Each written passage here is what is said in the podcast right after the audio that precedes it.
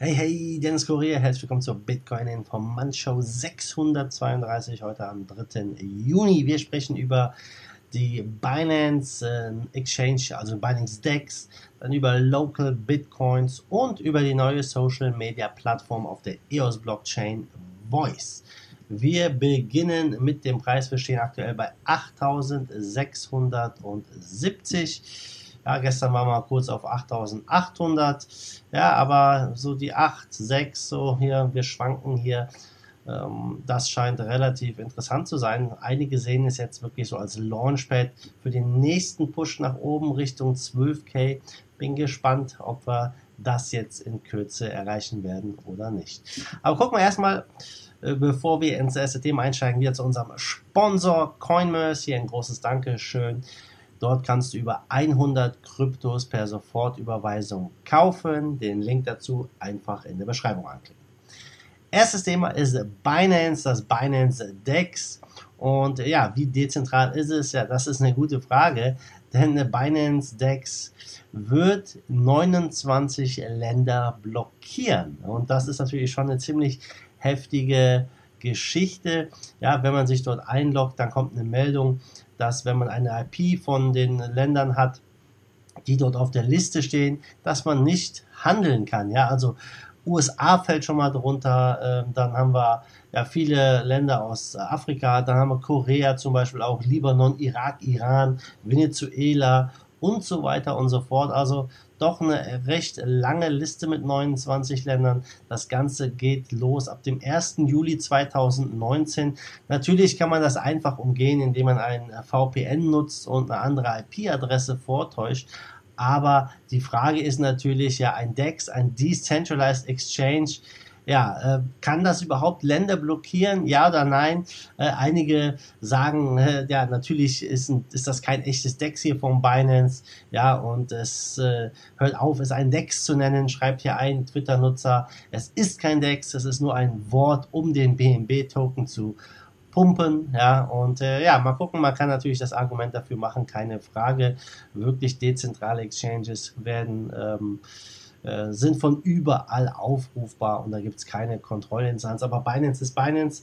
Ähm, Stacks wird äh, gutes Volumen haben, hat er glaube ich schon ein recht gutes Volumen und mal gucken wie es dort dann letztendlich weitergeht, ob es wirklich etwas ist, was groß wird oder nicht.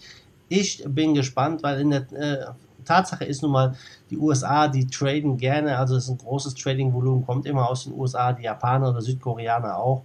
Und ja, wenn man so ein Land wie die USA ausschließt aufgrund der regulatorischen Unklarheiten, ist das schon bitter. Auch hier zeigt sich mal wieder, ja, wie negativ sich Regulierung auswirken kann. Jo, zweites Thema ist Local Bitcoins. Vielleicht kennt der eine oder andere von euch das, vielleicht habt ihr es auch schon mal benutzt. Letztendlich ähm, kann man dort ja Bitcoins kaufen, verkaufen in Person über verschiedene Möglichkeiten. Cash war natürlich die bevorzugte. Das hat sich alles extrem verändert. Vor einiger Zeit wurde KYC eingeführt für Cash-Transaktionen. Jetzt wurden am 1. Juni hier Cash-Transaktionen Cash komplett rausgenommen. Und das ist natürlich bitter für Local Bitcoins. Ich glaube, damit wurde das Ende von Local Bitcoins mehr oder weniger eingeläutet, denn äh, das ist ja der, der primäre Use Case gewesen. Und ja, auch hier sind wieder die Regulatoren schuld letztendlich, weil sie hier äh, ja einfach zu viel regulieren wollen und ähm, immer irgendwelche Gründe natürlich anführen. Äh, andere Plattformen profitieren davon, zum Beispiel Paxful, der CEO Ray Yusuf, er hat gesagt, dass wir ja einen großen User Intake jetzt gesehen haben von Leuten, die neu zugekommen sind zu Paxful und äh, er sagt, hey, Local Bitcoins, das sollte man jetzt Remote Bitcoins nennen, denn Cash Offers gibt es nicht mehr. Alle Flüchtlinge kommen rüber zu Paxful und hier supporten wir das Ganze noch, ja. Und äh, mal gucken. wie es da, wie es da weitergeht. Denn Fakt ist, Cash ist King in vielen Ländern der Welt noch und Leute wollen Bitcoin gegen Cash tauschen, ja, kaufen und verkaufen. In vielen Ländern gibt es auch Bitcoin-Automaten, in Deutschland ja mittlerweile auch. Also da ist es auch relativ entspannt. Aber ich denke, so ein Trading-Markt von Person zu Person, das ist doch ein ganz, ganz wichtiger Aspekt.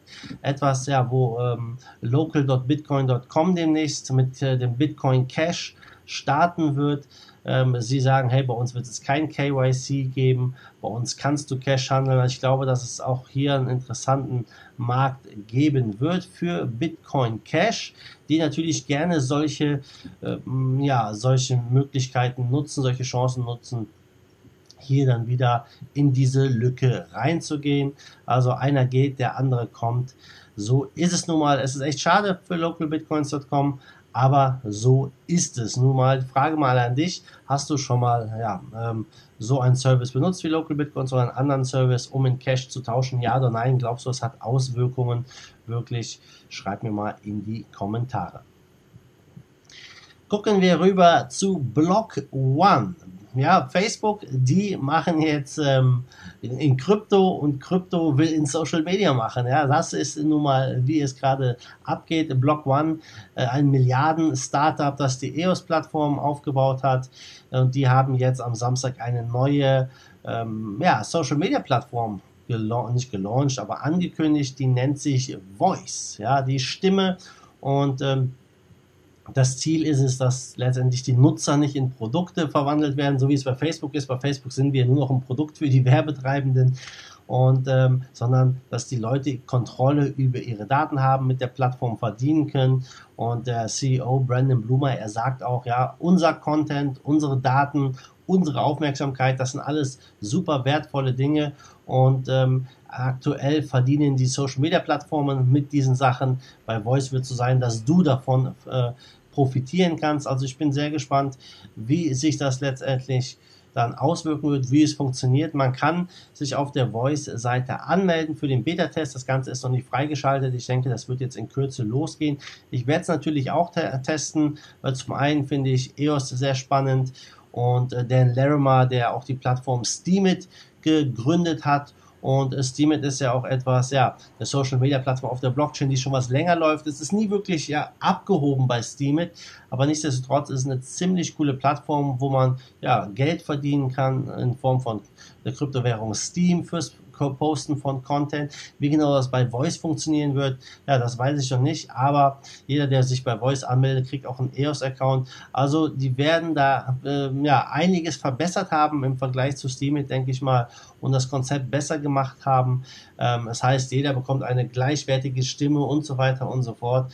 Ja, es wird auf jeden Fall spannend. Ich freue mich schon, das Ganze zu testen. Und wenn wir zum Beispiel jetzt mal Steam angucken, Steam hat ungefähr ja, jeden Monat so knapp 100.000 aktive User. Also es ist wirklich sehr, sehr klein noch und da gibt es noch viel zu tun, wenn wir es zum Beispiel mit Facebook vergleichen. Klar, Facebook ist der King, aber nichtsdestotrotz, ich glaube, in Zukunft werden die dezentralen ähm, Plattformen, die Dapps und so weiter, den zentralisierten irgendwann den Rang, Rang ablaufen. Die Frage ist halt, wann. Gucken wir auf den Markt. Wir stehen bei 276 Milliarden Marktkapitalisierung, Trading-Volumen 70 Milliarden, Bitcoin Dominance 55,8 Prozent. Der Bitcoin leuchtet, er leuchtet grün, das ist gut. ja, leicht im Plus mit 8666 äh, eben, 8670. Ethereum ist leicht im Plus, XRP 4% im Plus mit bei 45 Cent. Bitcoin SV hat mal wieder knapp 20% zugelegt über Nacht, steht bei 222 ja, da ist mal wieder irgendwas äh, passiert, immer irgendwelche Gerüchte, die im Moment den Preis nach oben treiben. Damit führen sie auch die Top-Gewinner der 100 an. Top-Verlierer hingegen ist Monacoin mit knapp 8% Minus. Also für die Trader unter euch wie immer etwas dabei. Ja, also ich würde mal sagen, damit sind wir durch für heute. Bisher ein ganz positiver Start für, in die Woche. Und ähm, ja, zum Schluss halte ich nochmal hier was rein. Ganz unerwartet. Pam! Hier ist es, das Bitcore, ja, ähm, wieder 5 BTX verschenken, wenn du äh, das Coinomi Wallet hast, einfach sweepen, die 5 BTX sind circa 5 Euro wert, ja, äh, ein kleines Geschenk hier von den Bitcoin-Jungs. Also, damit bin ich raus. Wir sehen uns morgen wieder. Ich sage wie immer, macht gut, schwenkt den Hut. Der zweite Force of Evil in Bitcoin and Cryptocurrency we trust. Bye.